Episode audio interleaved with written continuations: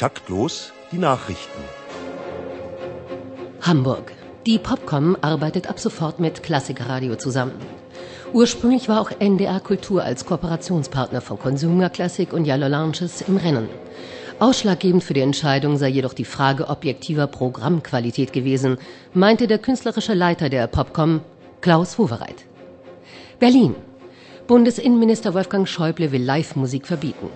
Zu diesem Schritt sehe er sich genötigt, heißt es in einem Geheimpapier, weil nicht auszuschließen sei, dass zum Beispiel durch schräge Harmonien terroristische Organisationen Informationen austauschen. Wie diese Informationen schon wieder an die Öffentlichkeit gelangt sind, ist auch nicht geklärt. Angeblich habe jedoch ein Mitarbeiter des Ministeriums die Bach-Kantate Augen auf, es ist genug bei einer Musiktauschbörse heruntergeladen, die ein Trojaner-Programm des Leipziger Bach-Archivs enthielt, das seinerzeit zur Ausspähung anderer Bach-Forschungszentren von chinesischen Aushilfshackern programmiert wurde. Bonn. Der Mülheimer Regisseur Christoph Schlingensief leidet seit seiner Zusammenarbeit mit dem Münchner Komponisten Moritz Eggert an einer Augenkrankheit, die durch das Theodor W. Adorno-Virus hervorgerufen wird. Folge der Erkrankung ist monoeklektische Apoplexie, eine vollständige Rückentwicklung von Urteilskraft.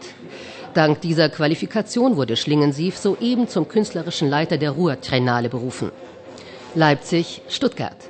Überraschungsfund in der Leipziger Nikolaikirche. Unter dem Taufstein des berühmten Gotteshauses wurde bei Renovierungsarbeiten eine Oper Johann Sebastian Bachs gefunden.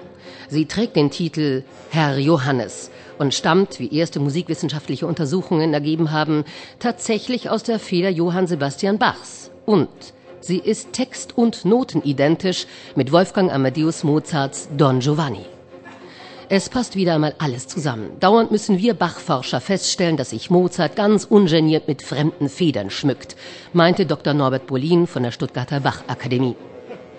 Erst kürzlich wurde in der pneumatischen Pumpe der Orgel von St. Nikolai ein theoretischer Entwurf zur Zwölftontechnik entdeckt, die Arnold Schönberg als Plagiator entlarvte. Das waren die taktlos Nachrichten aus der Welt des Wahren, Schönen und Guten mit äh, Barbara Stoll. Sie hören das Musikmagazin Taktlos auf Bayern 2 Radio.